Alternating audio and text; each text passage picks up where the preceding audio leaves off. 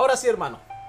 Eh, vuelvo a reiterar, en el día de hoy estaremos dando algunas luces del texto que nos ha tenido por varias semanas ocupados, tratando de comprender el porqué del tema que está tratando el autor de esta carta, sobre la apostasía.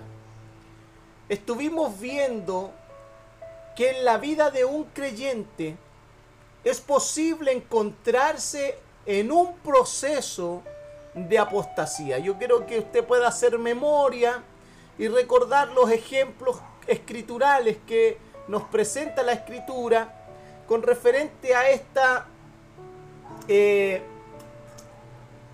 a este estado ya que se puede llegar a encontrar un creyente ese proceso de apostasía que no es para muerte hermanos no es un proceso de apostasía por eso ¿por qué era tan relevante poder mostrar cierto grado de apostasías en referencia al grado de apostasía del cual Hebreos está hablando, porque Hebreos está hablando de una apostasía que tiene como resultado la muerte. Pero hay otro grado de apostasía que no es para muerte. Es solo un proceso en la vida de un verdadero creyente.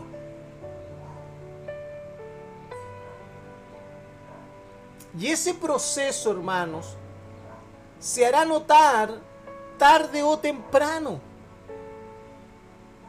¿Por qué este proceso se hará notar tarde o temprano? Porque en la vida de un verdadero creyente, de un nacido de nuevo, que no está exento a los peligros, que no está exento al desánimo, que no está exento a caer, pero en la vida de un verdadero creyente hay un sello garantizador de que ha nacido de nuevo. Hermanos, nosotros tenemos que en lo posible entender la idea de Hebreo. Hebreo, ¿por qué da una advertencia? Para que nosotros, los creyentes, los verdaderos creyentes, no caigamos en aquello. No es que no sea posible caer en aquello. Es para que no caigamos en aquello. Hoy el mundo, las personas dicen, no, es que tengo que equivocarme para aprender. Es que tengo que adquirir experiencia para aprender. con los errores se aprende. Hermanos, en el Evangelio, la palabra de Dios no es así. La palabra de Dios quiere evitarnos el proceso del error. La palabra de Dios quiere evitarnos el proceso de la caída. No necesitamos caer para aprender. No necesitamos errar para aprender. Y a veces los creyentes adoptan un pensamiento tan mundano, tan de este mundo, que aún se excusan en sus negligencias de oír y de atender la palabra y a veces está en el vocabulario de los creyentes, bueno, si se caen los aviones, eh, ¿cómo no se va a caer uno? Y sabe, yo siempre me he acordado, quizás no sé si algunos sabrán, yo era medio también por cosas de la vida, no pude sacar mi enseñanza media y un día dije voy a sacarla, tengo que eh, terminar mi enseñanza media y lo hice en la noche. Yo saqué mi enseñanza media en la noche.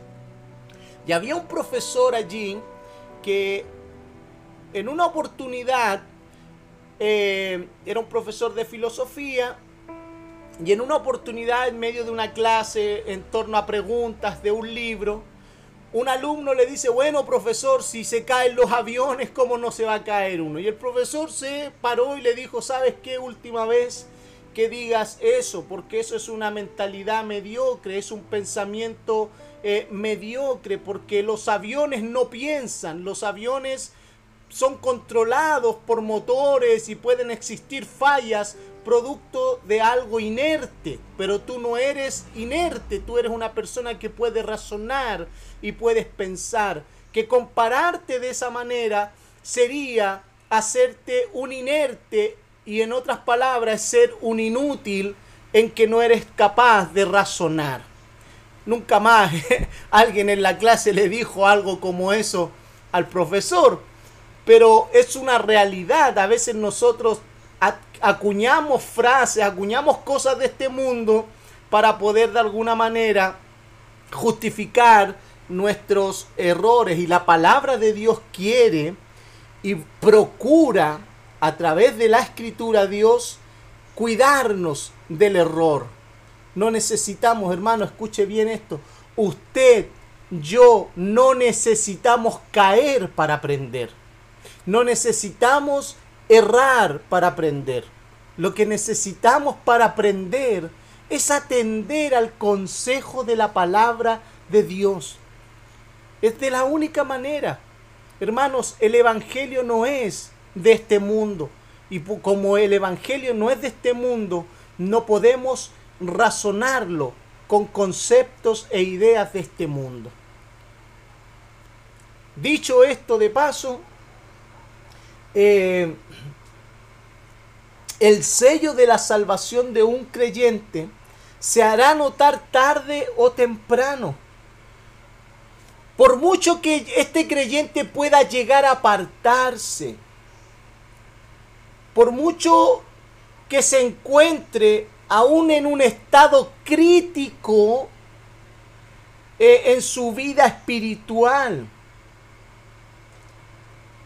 como que si este creyente, por, para ejemplificarlo de alguna manera, estuviese en la UCI, hermano, en, en un cuidado intensivo, aunque un creyente, un verdadero creyente, se encuentre en un estado crítico, se encuentre en esa condición, hermanos, la obra salvadora de Cristo le restaurará y volverá a la casa de su Padre. Hermanos, es lo mismo que nosotros podemos ver ejemplificado en la parábola del Hijo Pródigo. Llega un momento en que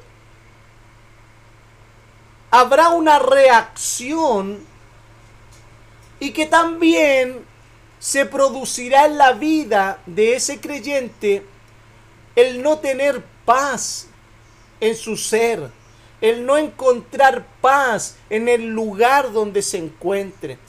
Por muy lejos que esté, no encontrará paz, porque el sello de su salvación le impedirá aquello.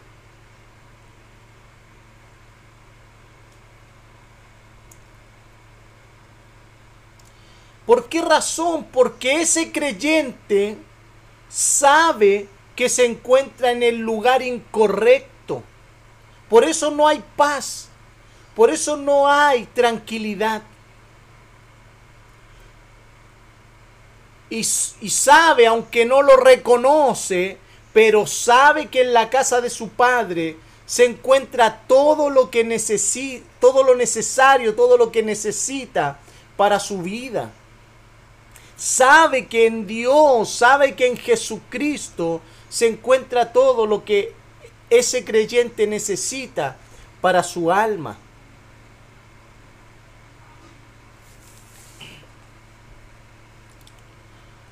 Quizá usted esté preguntándose, bueno, entonces todos son salvos porque todos de alguna manera dicen, no, si yo sé lo que tengo que hacer. El asunto no es simplemente manifestar, bueno, yo sé lo que tengo que hacer, el asunto es que lo hagas.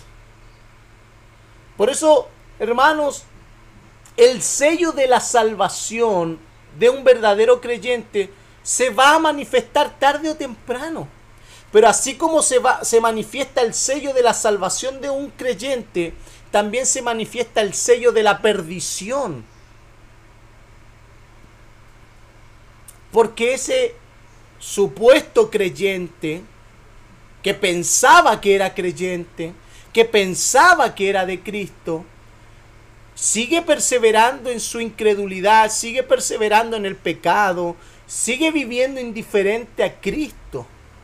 Puede tener un razonamiento intelectual de lo que es correcto, pero su vida no se ve afectada, no, no se siente intranquilo mientras practica el pecado, mientras practica y convive con el pecado. Por eso el sello de la salvación, hermanos, es un sello del cual el Espíritu Santo eh, nos garantiza aquello. Hermanos, cuando en un verdadero creyente el Espíritu Santo hace morada, hermanos, como decíamos en la oración el día lunes, ese creyente puede, igual que un barco, venir tempestades, pueden venir situaciones, pueden venir malas decisiones, pero se mantiene porque está anclado en Jesucristo, no por sí mismo, porque Cristo lo ha anclado a él, porque Cristo lo ha comprado.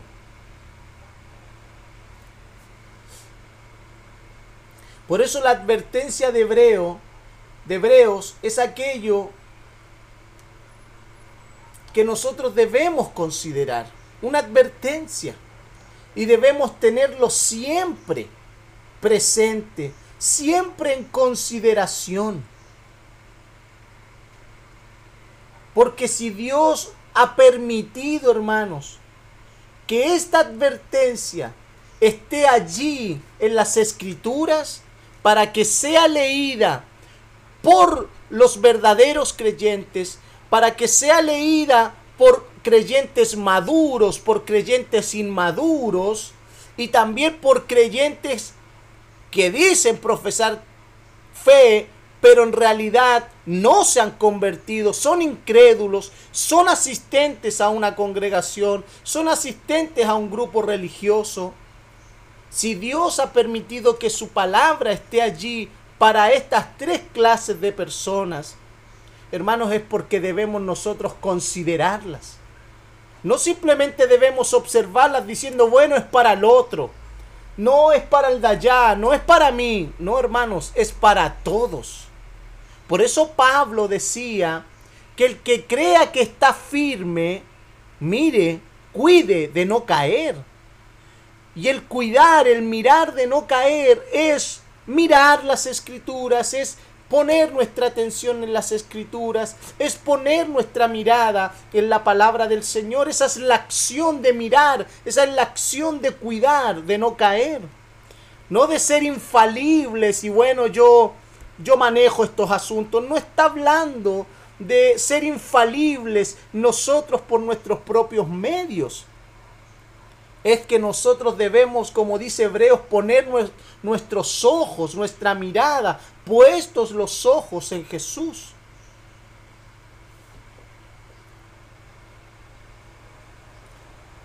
Por eso Dios ha permitido que estas enseñanzas estén aquí en las escrituras. Eh, Dios ha permitido que esta advertencia esté allí en su palabra y haya sido dirigida a una iglesia, hermanos. Esta advertencia no ha sido dirigida a, incrédulos, a gente que, no, no, cree. Esta, esta instrucción, esta advertencia ha sido transmitida y dada a conocer a creyentes, a una iglesia local. Es por esa razón, hermanos, que esto es serio y es importante. No es cualquier cosa. No lo es.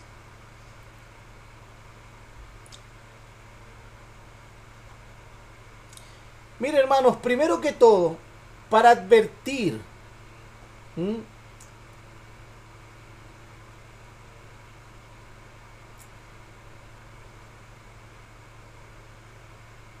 esta, perdón, esta enseñanza o esta instrucción está aquí en las escrituras, primero que todo, para advertir a creyentes verdaderos, a creyentes falsos y a creyentes que nunca se han convertido. El escritor de la carta considera que en medio de la iglesia de Cristo hay diferentes clases de personas. Pero cada una de ellas, la carta le proporciona una exhortación particular a cada persona. Por esa razón, hermano, tú tienes que sacar tu exhortación, tú tienes que digerir lo que el autor está transmitiendo a tu vida. Yo debo sacar mi exhortación, lo que el autor de la carta, lo que la palabra de Dios está transmitiendo a mi vida.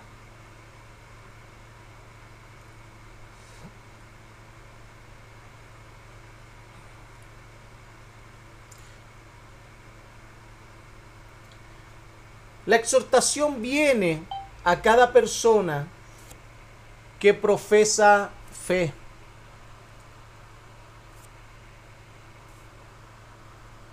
Amigas y amigos telespectadores, tengan todos ustedes muy buenas noches. Bienvenidos al proyecto para adquirir equipamiento especializado para este tipo de emergencias. Algo hice, hermano.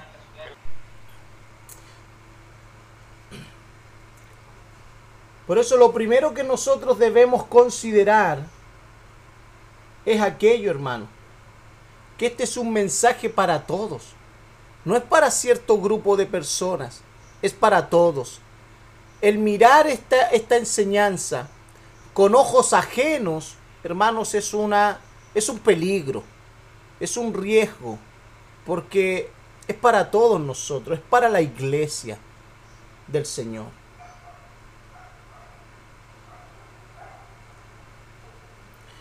También en segundo lugar, esta, esta exhortación está aquí plasmada en las escrituras para llevar a los que no se han convertido al arrepentimiento.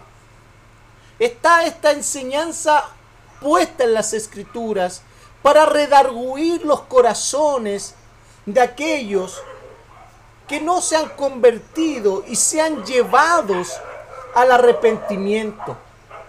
Porque como bien sabemos, hermanos, la cantidad de años en una iglesia local no es garantía de salvación. No lo es. Solo es garantía de salvación lo que señala la escritura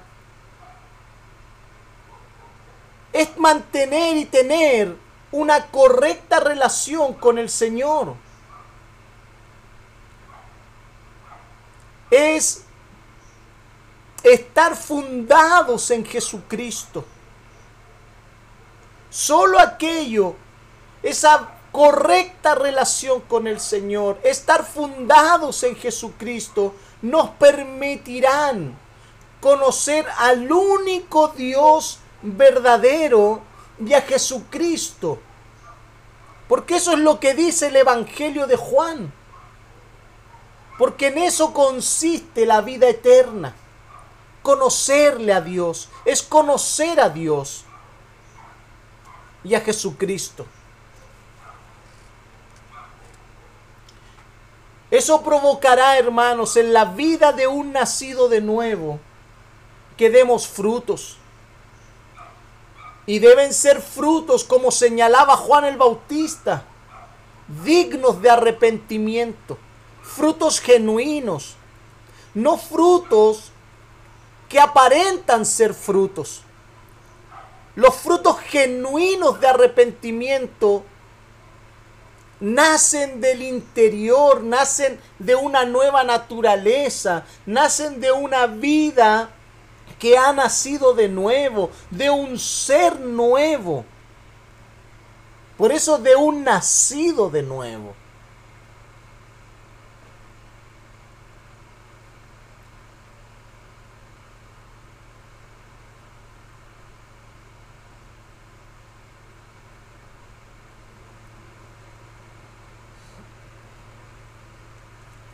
Si hay algo que debemos saber, que aunque nosotros pretendamos hacer de todo, pensando que con aquello alcanzaremos la salvación, porque estaremos llenos de frutos por las cosas que podamos realizar,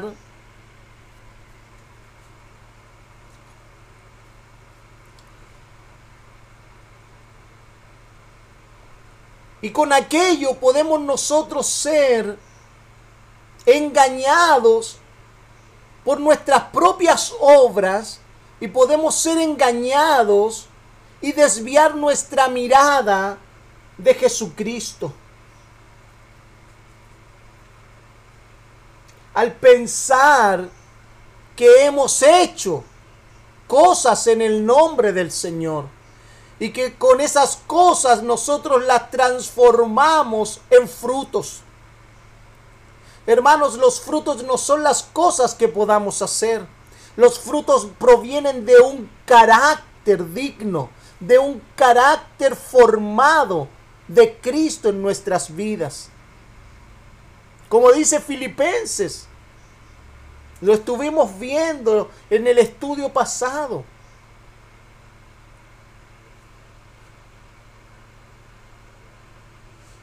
Pero podemos ser tentados a pensar que lo que realizamos nos pueden garantizar de que estemos dando frutos y poner nuestra esperanza en aquello. Y desviar nuestra atención, desviar nuestra mirada de Jesús y la pongamos nuestra mirada, nuestra atención en las acciones o las obras que estemos realizando. Eso, hermano, nos puede llevar a la perdición.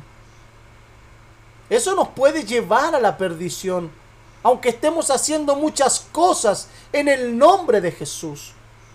Porque, hermanos, la salvación no es no se garantiza por las cosas que realizamos. La salvación es del Señor. La salvación proviene únicamente y exclusivamente del Señor. ¿Qué es lo que dice Efesios? Que no es por obras, para que nadie se gloríe, sino para que la gloria sea única y exclusivamente de aquel que hace posible que nosotros podamos ser salvos, nuestro Señor Jesucristo. Por eso, hermanos, debemos recordar lo que nos dice en la Escritura, por boca del mismo Señor Jesucristo. Allí en Mateos capítulo 7, versículo 22 al 23.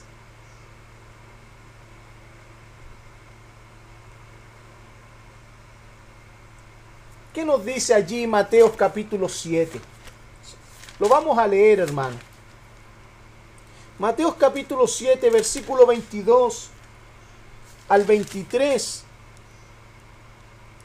El día del juicio Muchos me dirán, Señor, Señor, profetizamos en tu nombre, expulsamos demonios en tu nombre, e hicimos muchos milagros en tu nombre. Pero yo les responderé, nunca los conocí. Aléjense de mí, ustedes que violan la ley de Dios.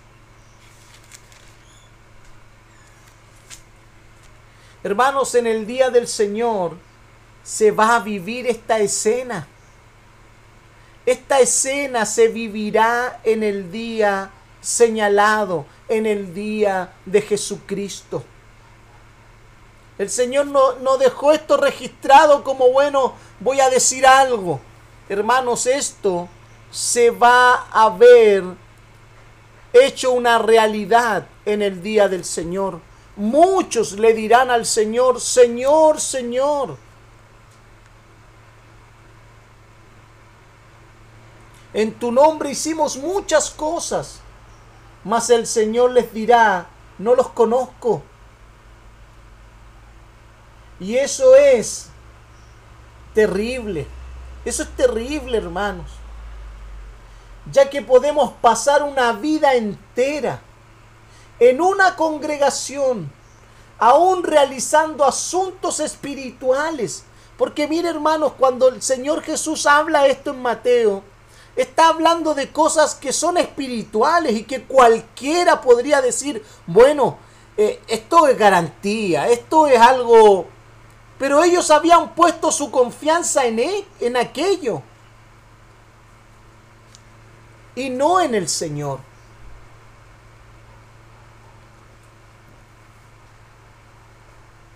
El problema es que ellos hacían cosas en el nombre del Señor y no eran conocidos por el Señor.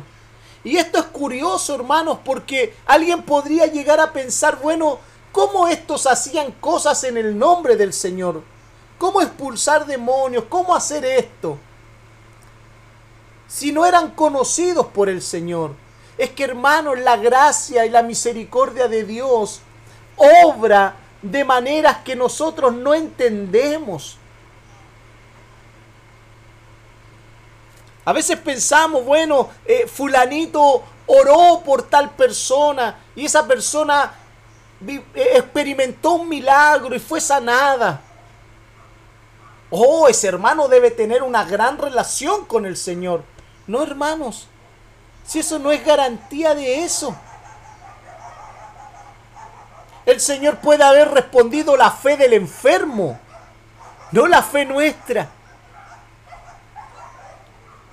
No porque seamos conocidos por Él, sino porque el enfermo era conocido por Dios.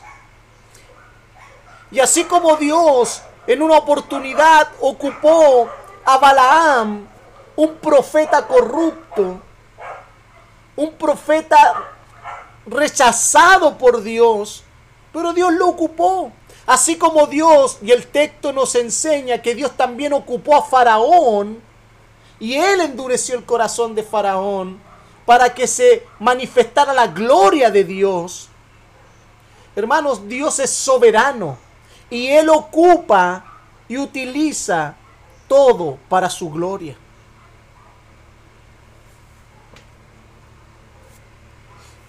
Hermanos, nosotros debemos procurar ser conocidos por Cristo. Más que ser utilizados en pos de Cristo.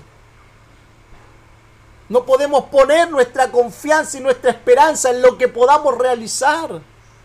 Debemos poner nuestra fe y nuestra confianza en Jesucristo. Ser conocidos por Él. Porque el mismo Señor dice, no les conozco.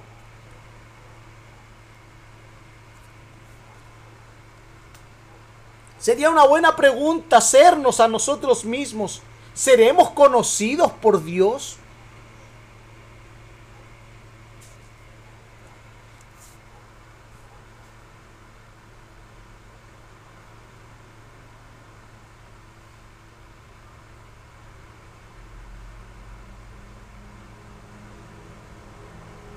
Por eso, hermanos, el punto es que nuestra esperanza y la suficiencia de nuestro Señor Jesucristo sea nuestra única nuestra única esperanza de salvación. Solo Cristo, el Señor. Hermanos, también los pasajes que estamos viendo nos presentan la hermosa y hermanos, aquí hay un contraste porque quizá alguien podría ver, bueno, el autor está hablando de apostasía y pareciera que solamente está exponiendo los peligros y los peligros. Pero detrás de esos peligros, hermanos, también el autor señala y nos presenta la hermosa seguridad de nuestra salvación, dejando muy en claro que un verdadero creyente que un día fue lavado y perdonado y salvado, no se perderá.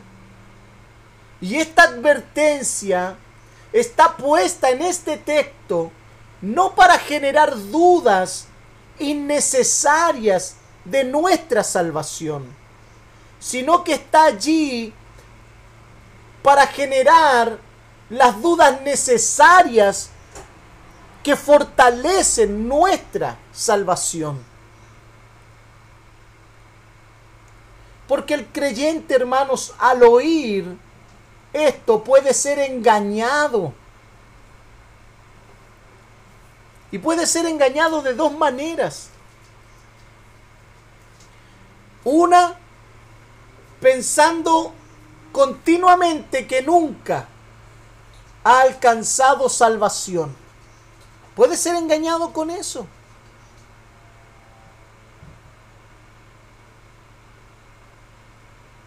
Ahora también, como dice el pastor Salvador Gómez, este acto de que nosotros nos sintamos inseguros en nuestra salvación, también es un acto que puede ser provocado de una forma divina, por una providencia divina,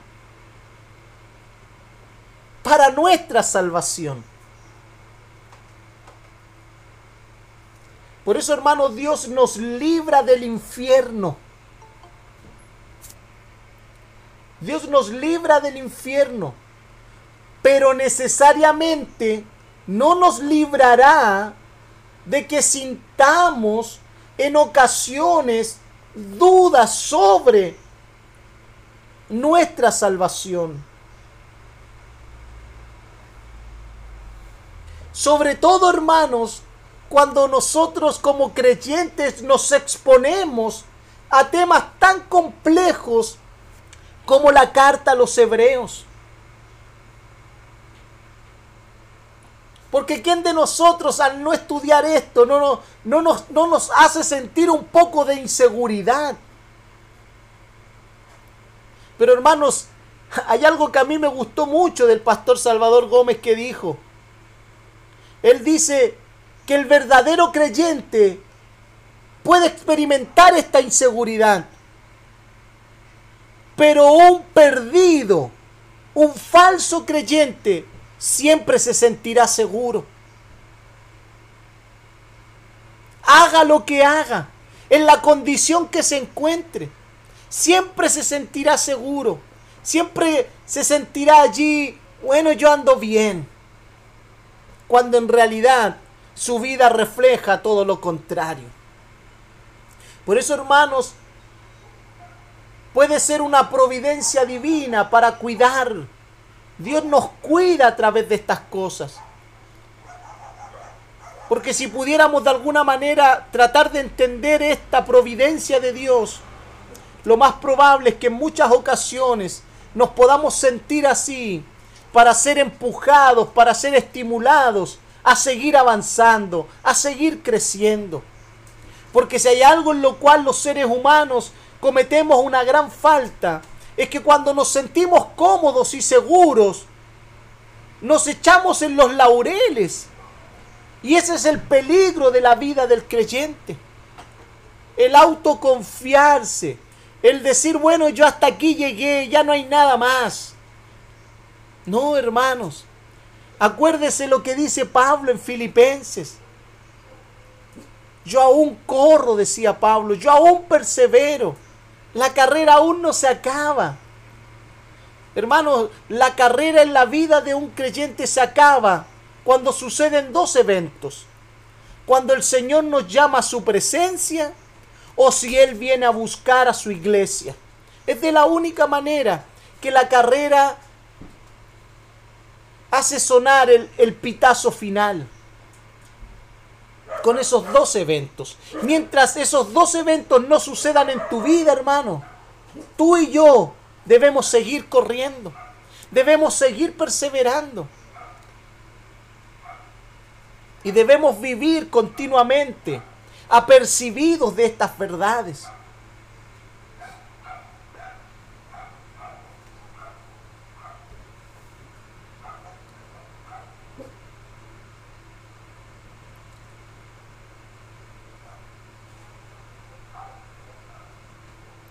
Por eso, hermanos, la fe viene por el oír la palabra de Dios. La fe no viene por lo que sintamos. Y esto es algo que los creyentes nosotros debemos aprender. Nosotros podemos tener muchas sensaciones en nuestra vida. Y eso es algo normal. Es algo que sucede, que va y viene. Hay veces que nos sentimos muy bien, nos sentimos muy conformes y al otro día nos levantamos y nos sentimos derrotados, nos sentimos sin fuerzas y nos sentimos que ya queremos tirar la toalla. Son sensaciones emocionales en la vida de un creyente.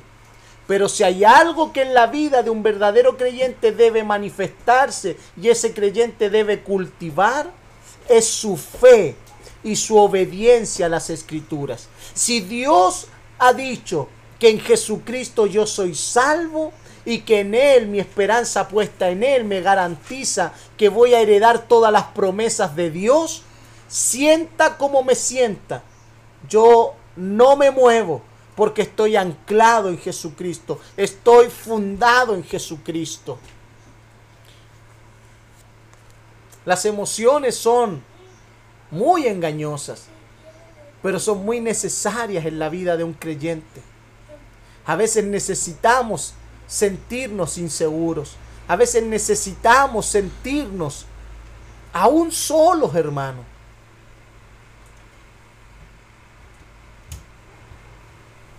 Muchas de esas cosas que nos puedan suceder en nuestras emociones, muchas de ellas, tienen mucha providencia de Dios para nuestro crecimiento, para nuestra madurez.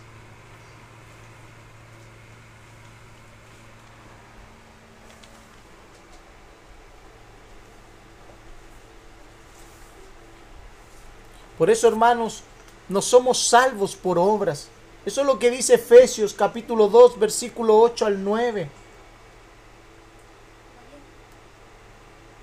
El escritor de Hebreos nos da certeza de nuestra salvación por medio de Jesucristo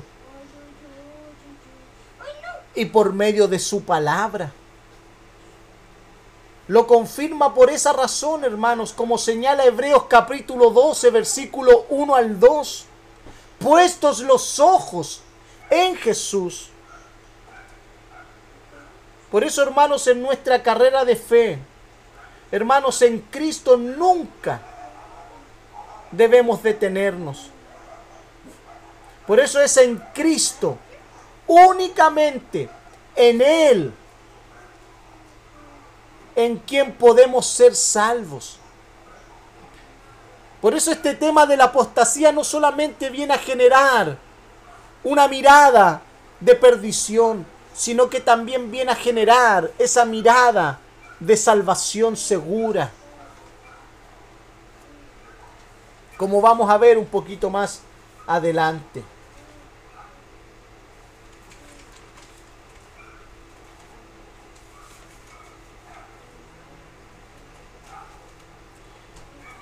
Ahora también, hermanos, podemos ser tentados al oír esta tremenda verdad de seguridad en nuestra salvación. Podemos también ser tentados que nos acomodemos de tal modo que digamos, si soy salvo, sea como sea, ¿para qué esforzarme? Y quizás terminemos cometiendo el error que, estaba que estaban cometiendo los hermanos en la carta a los romanos. Y Pablo tiene que corregir este error allí en Romanos capítulo 6, versículo 1 al 23, hermanos.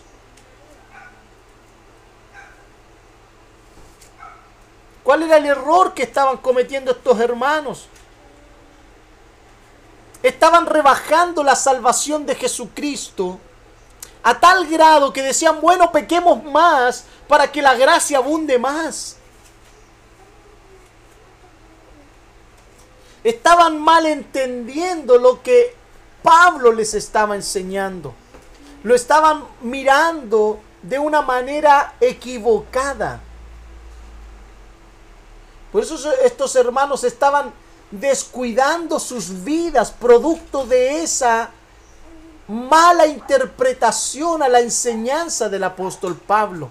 O que lo más probable, como la incredulidad y la inmadurez empujan aquello, fue lo que ellos quisieron oír, fue lo que ellos quisieron interpretar. Pero Pablo les dice, bueno, ¿vamos a seguir pecando? De ninguna manera, dice Pablo.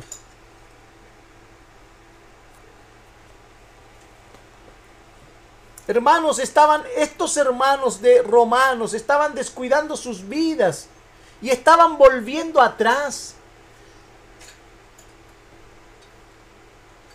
Malentendiendo la abundancia de la gracia en medio del pecado. Y comenzaron a decir en sus corazones, Dios derramará más su gracia en medio del pecado. Y ellos deliberadamente se dejaron dominar por sus pecados, esperando que la gracia les salvara una vez más. Por ello Pablo aclara que Cristo ya nos dio una nueva vida. Y no vivir en ella, hermanos, es una ofensa. Y es tal cual como señala nuestra cita de Hebreos. Es como volver a crucificar a Cristo y exponerlo a la vergüenza de esa condición que experimentó nuestro Señor en la cruz.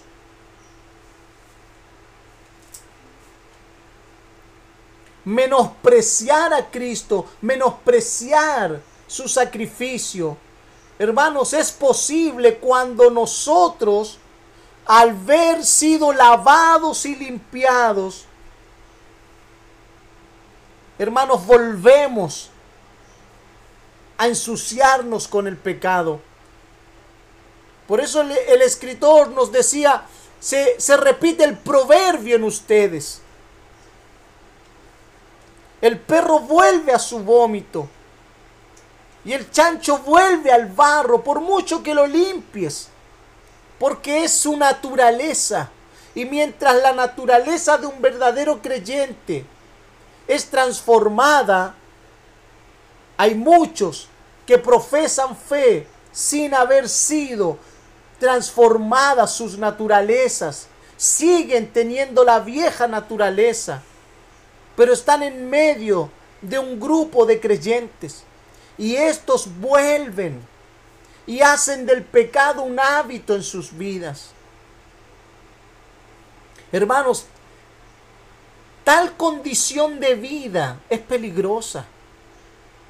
Es peligrosa porque nos hace tan indiferentes, nos hace tan insensibles, nos hace tan duros y tercos, que ya después no hay salvación que nos pueda limpiar, no hay sacrificio que nos pueda perdonar nuestros pecados.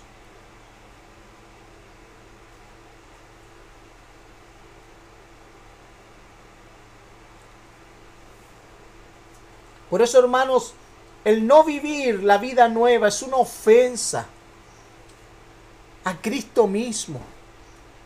Hermanos, esta ofensa es catalogada de la misma manera como la ofensa al Espíritu Santo. El pecado imperdonable.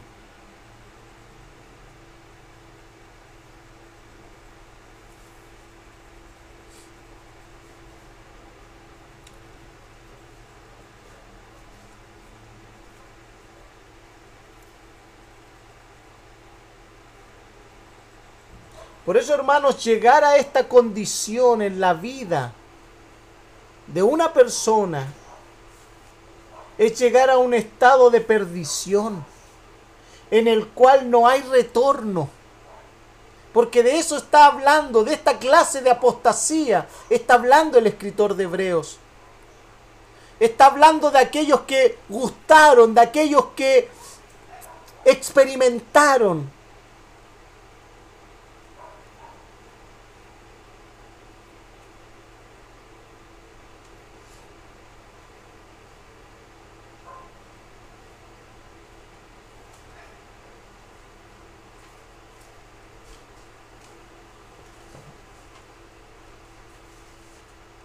Por eso llegar a este estado es un estado de perdición en el cual no habrá retorno. Es tan claro como señala Hebreos capítulo 10, versículo 31, hermanos. En algún momento vamos a llegar a este pasaje. Hebreos capítulo 10, versículo 31.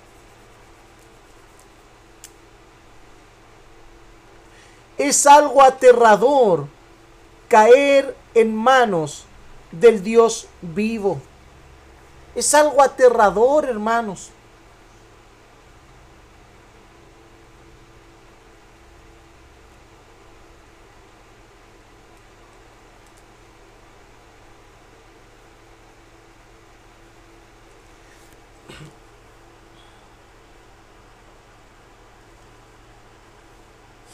Miren, le voy a leer del capítulo 10, versículo 26 al 30, eh, al 31.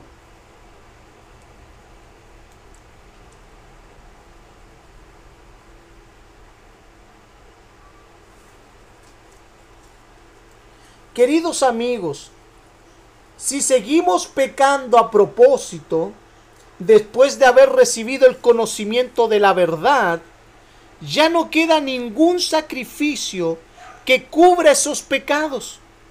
Solo queda la terrible expectativa del juicio de Dios y el fuego violento que consumirá a sus enemigos. Pues todo el que rehúsa obedecer la ley de Moisés era ejecutado sin compasión por el testimonio de dos o tres testigos. Piensen, pues, cuánto mayor será el castigo para quienes han pisoteado al Hijo de Dios y han considerado la sangre del pacto, la cual nos hizo santos, como si fuera algo vulgar e inmundo, y han insultado y despreciado al Espíritu Santo que nos trae la misericordia de Dios. Pues conocemos al que dijo, yo tomaré venganza, yo les pagaré lo que se merecen. También dijo, el Señor juzgará a su propio pueblo. Hermanos, como dice el versículo 31, es algo terrible, es algo aterrador caer en manos del Dios vivo. Por eso, hermanos, es terrible caer en las manos de un Dios vivo.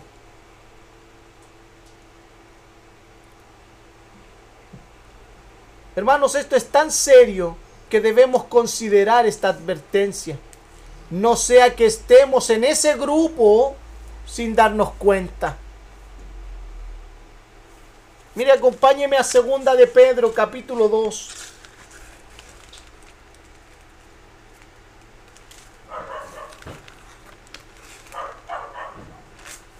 Ahí en segunda de Pedro, capítulo 2, versículo 21 al 22.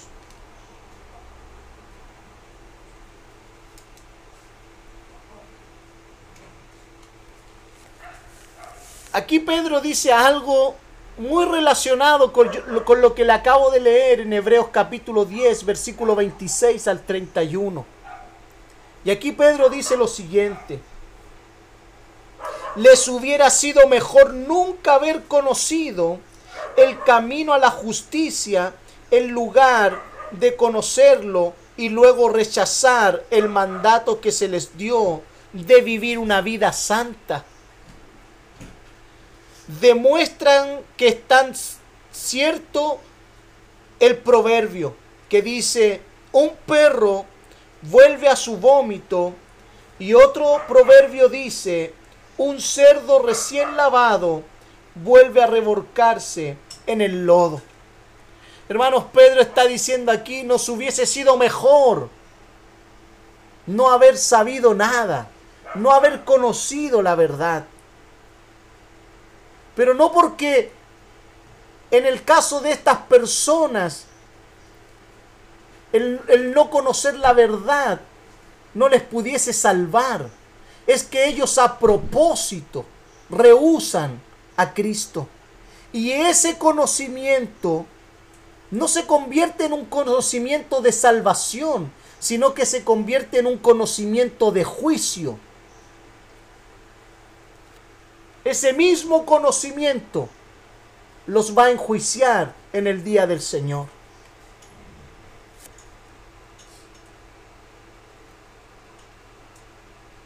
Por eso también debemos considerar que la advertencia está allí, hermanos, presente, no tan solo para mostrarnos la posibilidad que existe en aquellos que se pierden, sino que está presente con una finalidad mayor, como la, que le estaba dándole anticipo. Mostrarnos así que solo como es posible que aquellos que se pierden puedan salvarse, como no es posible de aquellos que se pierden puedan un día salvarse, el texto nos quiere dar la seguridad y la garantía de nuestra salvación, que es únicamente en Cristo. Así como los indiferentes, hermanos, así como estos indiferentes, así como estos malvados, se pierden por su indiferencia y menosprecio a Cristo, por menospreciar su sangre, lo cual quiere decir su, su sacrificio en la cruz, ya que los que se pierden muestran, hermanos, las evidencias que son a la oposición directa hacia Cristo. No solo se oponen a Cristo, también se oponen a su evangelio. Y estas personas son iguales a los que un día decían, crucifícalo, mátenlo, es un farsante, no creemos que sea el Mesías prometido, queremos a Barrabás. Hermanos, el texto de Hebreos lo que está diciendo es haciendo una comparación que aquellos que están en ese lugar, que rechazan a Cristo, son comparados con aquellos que un día presencialmente rechazaron a Jesús, que un día pidieron a Barrabás y pidieron la crucifixión y la muerte del Señor. A ese punto hace la comparación con aquellas personas. Por eso ellos muestran las evidencias de su perdición.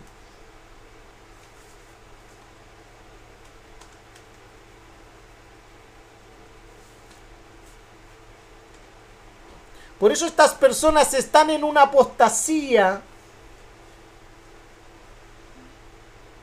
En una apostasía tal que son comparados con aquellos que se burlaron, con aquellos que abofetearon, con aquellos que escupieron el rostro de nuestro Señor. Hermanos, la clase de apostasía de la que habla Hebreos es así de seria. Y como acabo de decir, los que se pierden muestran evidencias de tal pérdida porque solo viven para sí mismos. ¿Acaso no es lo que nos señala la escritura de que vale de qué le vale al hombre alcanzar y ganar todos los tesoros del mundo y perder su alma? Porque estas personas se convierten en amadores de sí mismos, rehusan el señorío de Cristo en sus vidas. Hermanos, estas personas pueden estar en una iglesia local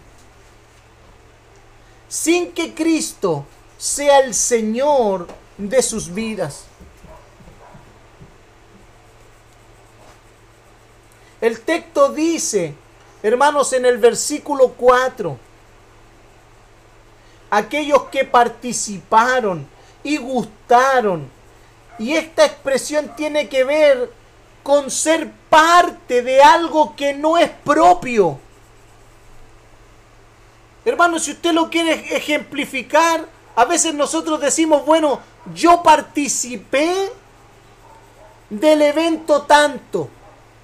Usted participó, pero el evento no era suyo. Usted no lo organizó, usted no hizo nada. ¿Usted qué hizo? Participó, usted solo estuvo allí.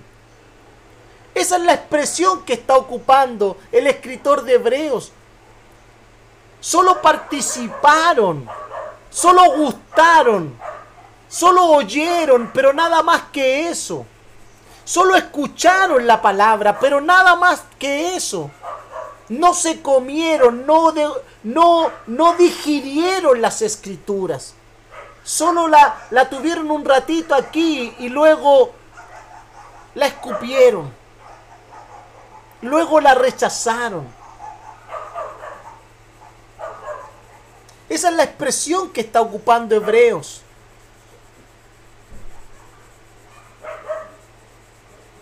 Que tales personas solo participaron y gustaron. Por eso lo, lo denomina de alguna manera que fueron parte de algo que no era propio. Por eso el texto cuando dice, y en esto lo, lo quiero aclarar, porque eh, el, el, pastor Salvador Gómez lo aclara, porque alguien podría decir, bueno, pero es que dice que gustaron del Espíritu Santo. Sí, hermanos, pero no habla de que fueron templos del Espíritu Santo. Hermanos, tú puedes experimentar y puedes estar al lado de un hombre o de una mujer que es lleno del Espíritu y puedes disfrutar la llenura del Espíritu Santo de alguien que lo es, pero no quiere decir que tú lo seas.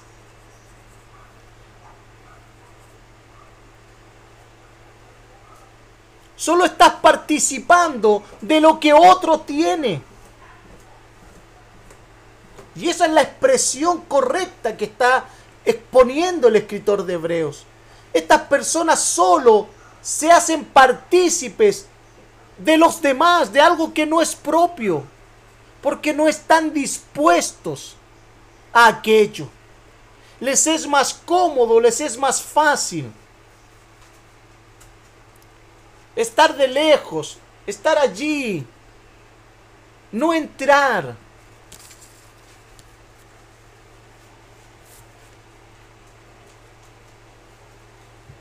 Por eso esa es la expresión que utiliza.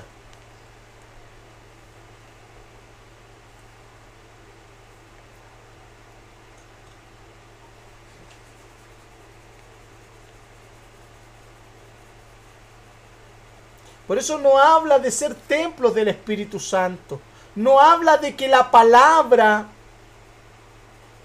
y el mundo venidero haya transformado sus almas solo habla de que fueron partícipes, estuvieron al lado de otros que sí van a heredar lo prometido, que sí han sido transformados por la palabra de Dios, que sí en sus vidas están las evidencias y las marcas y las huellas del Evangelio de Jesucristo. Pero eso no te convierte en un creyente. Por eso enseñábamos hace un tiempo atrás y lo, lo, predicamos hace unos domingos atrás, de que en la vida de un creyente tiene que estar las huellas del Evangelio, tienen que estar las marcas del Evangelio.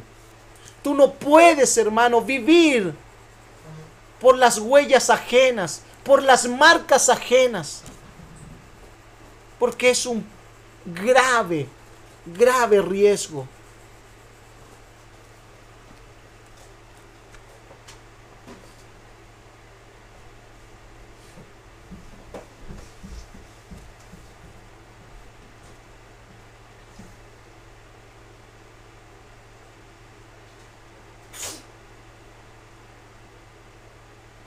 Hermanos, lo que el escritor de Hebreos está diciendo, que estas personas están en una categoría de tibios.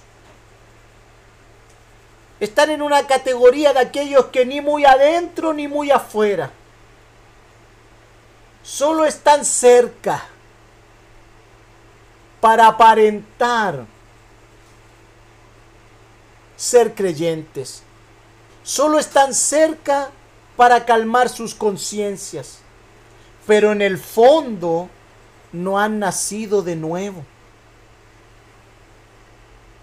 Hermanos, el que ha nacido de nuevo muestra una vida nueva. Así de simple. Hermanos, no, no nos engañemos. Y esto sabe, y esto voy a abrir un paréntesis, ¿ya? Porque a veces nosotros le llamamos hermano a cualquiera. Ah, es que va a la iglesia. El hermano. Y su vida no tiene ni una sintonía con una vida nueva, pero le decimos hermano. Y el Señor Jesús enseñó de esto. Mis hermanos, mi padre, mi madre, ¿quiénes son? decía el Señor. Los que hacen la voluntad de mi Padre.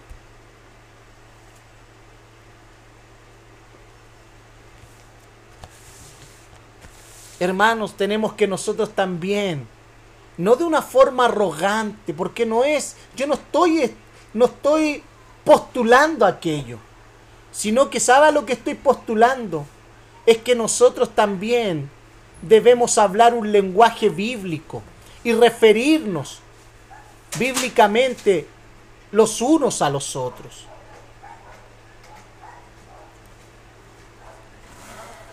Porque sabe, a veces esas cosas traen confusión a la vida de los que no creen, a la vida del incrédulo.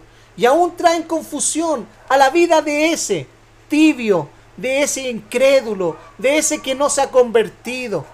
Porque se siente que lo catalogan y lo aceptan en el mismo grado. Pese su condición de incredulidad y pese su, su posición y su vida indiferente a la obra de Cristo. Pero le dicen hermano y se siente él parte de. Y se está engañando. Y nosotros a veces fomentamos ese engaño. Es más saludable llamarlo por su nombre. Y si yo a alguien voy a llamar hermano, es porque realmente es hijo de mi Padre. Porque hace la voluntad de mi Padre. Por último, si la otra persona me dice, ¿y por qué tú no me llamas hermano? Por último, tengo la oportunidad de evangelizarle y llevarlo a Cristo con un mensaje. Y a lo mejor se arrepiente y se vuelve al Señor. Y el Señor transforma su vida y realmente se convierte en mi hermano. Cierro paréntesis, hermano.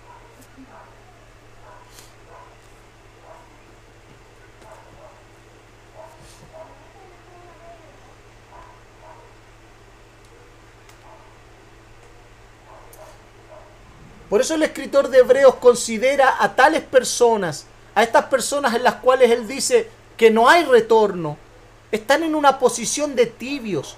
Y el mismo Señor, el mismo Dios, nuestro mismo Padre, lo dijo en su palabra en Apocalipsis. A los tibios yo los vomito de mi boca.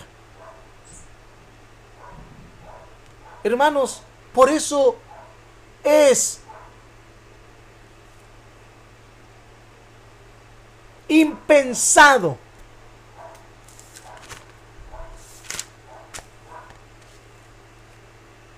Es imposible lograr que vuelvan a arrepentirse los que una vez fueron iluminados.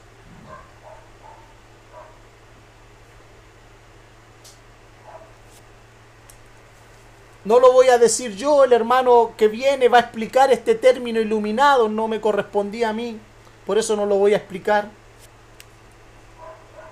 Pero no está hablando de iluminación en cuanto a la verdad bíblica, está hablando de otro concepto, para que esté atento en la próxima clase.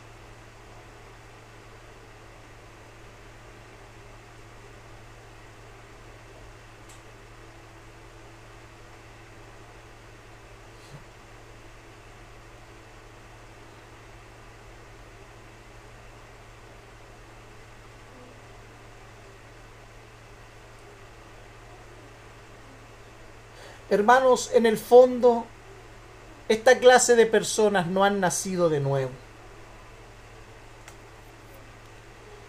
Y siguen estando muertos en sus delitos y pecados.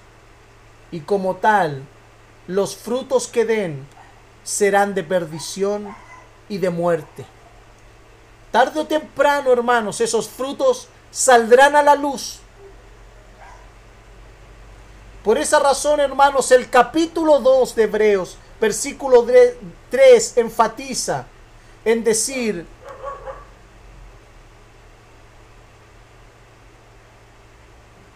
¿Qué nos hace pensar que escaparemos del justo juicio de Dios si menospreciamos una salvación tan grande, anunciada por el mismo Señor Jesucristo y luego por los que le oyeron?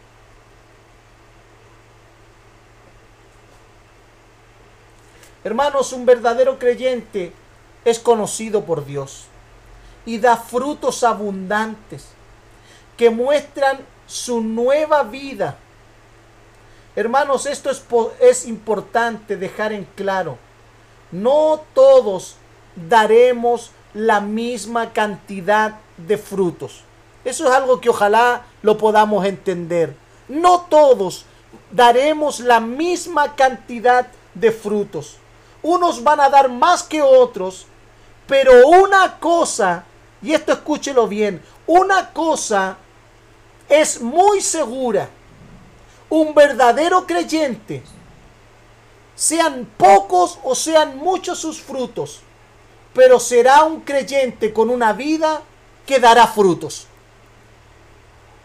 Sea como sea, abundante, escasos, pero su vida dará frutos. Un verdadero creyente no deja de dar frutos.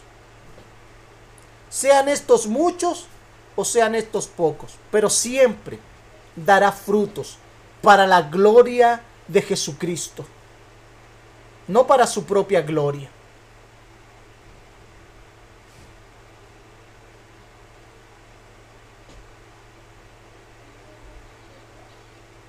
Por eso, hermanos, debemos ser en la gracia de Cristo fructíferos. Debemos ser fructíferos para la gloria del Señor.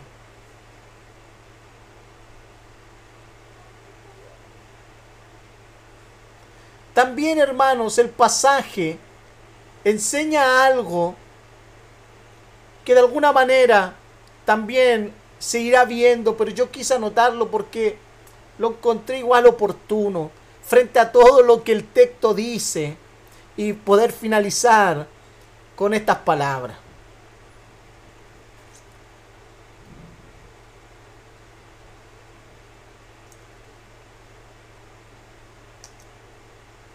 Hermanos, aunque tu esfuerzo y tu dedicación en la obra de Cristo no sea valorada ni recompensada como debería ser, debemos saber y estar convencidos, Dios, el Dios al que servimos, no es injusto. Eso es lo que nos dice el pasaje allí en el versículo 10.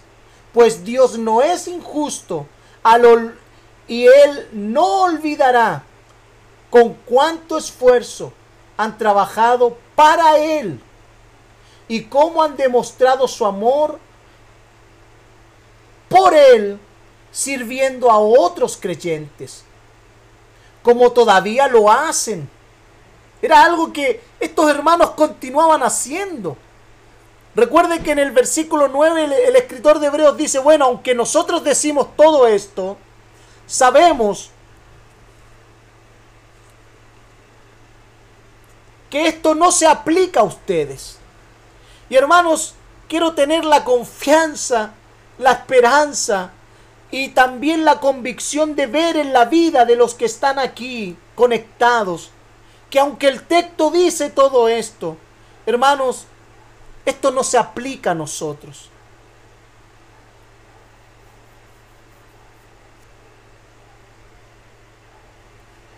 Como dice el escritor, estamos convencidos de que ustedes están destinados para cosas mejores, las cuales vienen con la salvación. Y allí en el versículo 10 dice, pues Dios no es injusto, no olvidará con cuánto esfuerzo han trabajado para Él y cómo han demostrado su amor por Él, sirviendo a otros creyentes como todavía lo hacen. Hermanos, Dios no es injusto. Él conoce tu vida, Él conoce mi vida. Él nos conoce, hermanos y Él es justo. Dios no es injusto. para con los suyos.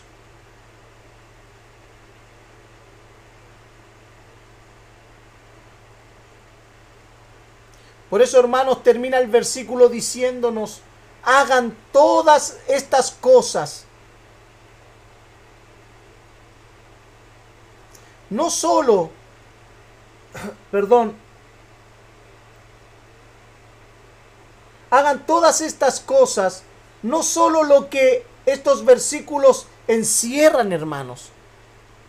Y aquí yo quise colocar este, esta, frase porque el, el texto en general no se está refiriendo únicamente a estas cosas particulares, sino que a todas las cosas que la palabra de Dios nos manda, ya que sólo así no nos volveremos torpes ni indiferentes espiritualmente. Ese es el versículo 12.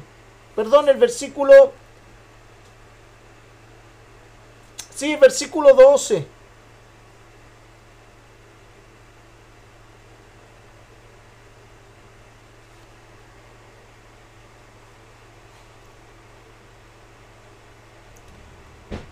Y es lo mismo que nos habla Pedro en su segunda carta, allí en el capítulo 1, versículo 3 al 11.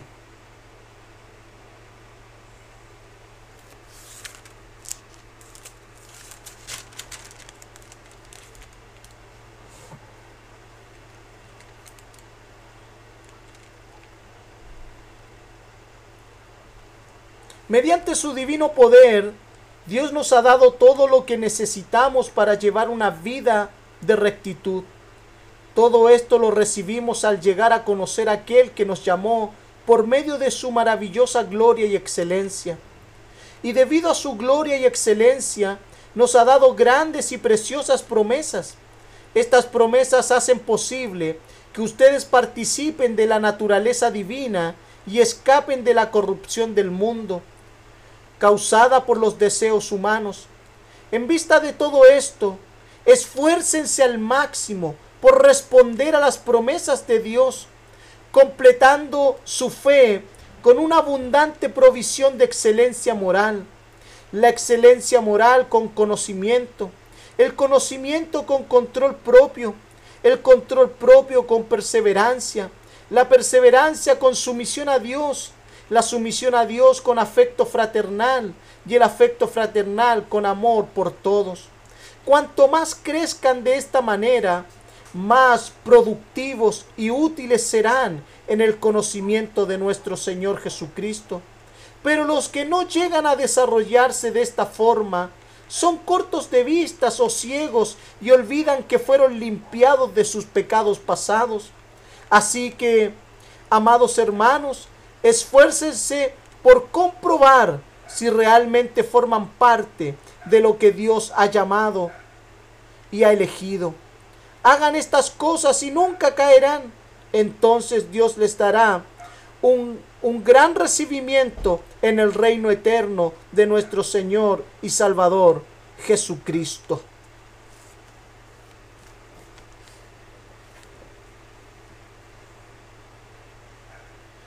Hermanos, el esfuerzo es necesario. Por todo lo que el Señor ha hecho por nosotros.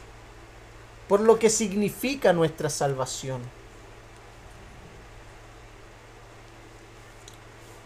Porque Dios nos va a recompensar.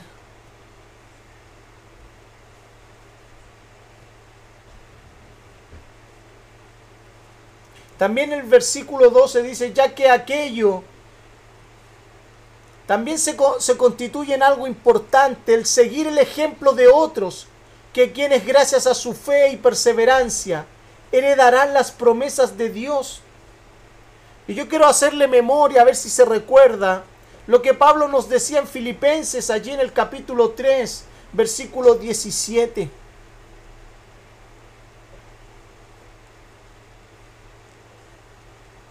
Él nos decía, imítenme. Y también imiten a otros que siguen nuestra fe. También en Primera de Corintios capítulo 11 versículo 1, ¿qué dice? sean imitadores de mí, así como yo lo soy de Jesucristo.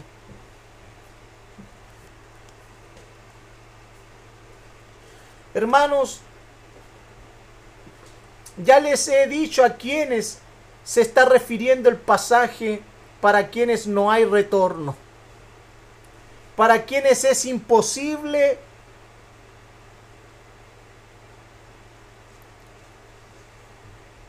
regresar. Hermanos, de aquí hay algo que, que yo he estado pensando. Porque si el Señor asegura nuestra salvación, en el fondo es imposible que esta clase de personas sean salvos porque nunca lo fueron. No porque perdieron su salvación, sino que nunca lo fueron, nunca nacieron de nuevo, nunca recibieron a Cristo, siempre lo menospreciaron. Por eso para ellos no hay retorno.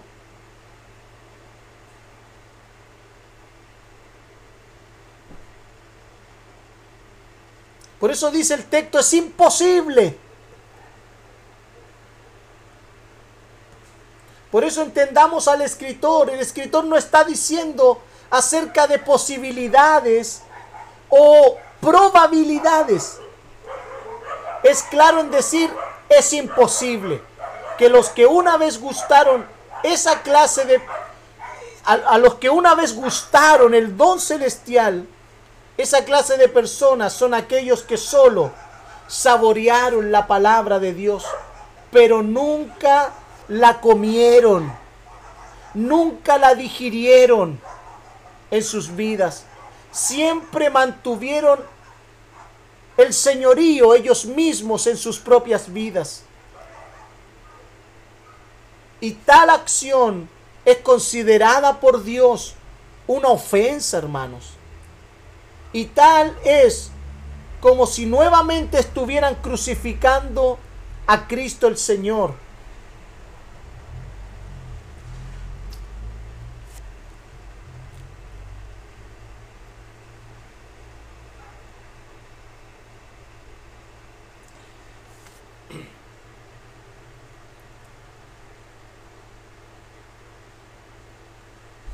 Hermanos, el Señor Jesucristo dijo lo siguiente y termino con este texto.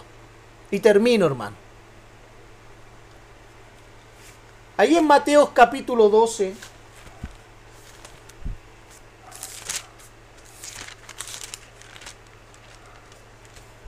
versículo 30 al 31.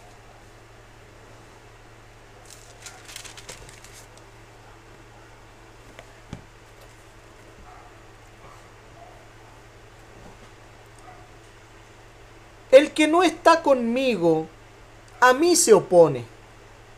El que no trabaja conmigo, en realidad trabaja en mi contra. Por eso les digo, cualquier pecado y blasfemia puede ser perdonados, excepto la blasfemia contra el Espíritu Santo, que jamás será perdonada.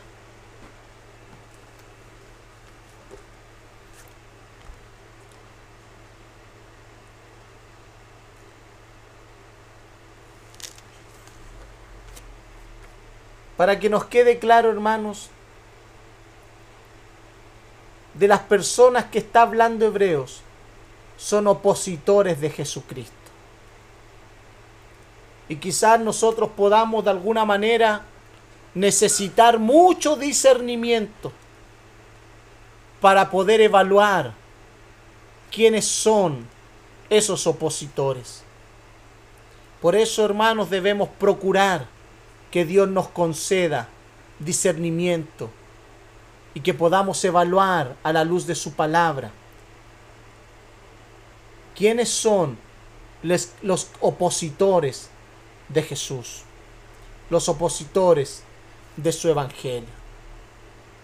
Como decíamos el día en la oración, hermanos, no importa la condición en la que podamos estar, no importa cómo nos sintamos, escuchemos el Evangelio.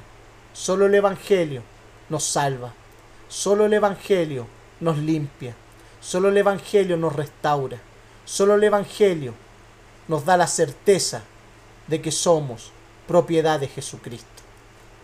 Hermanos, yo hasta aquí quiero dejar lo que nos tocaba ver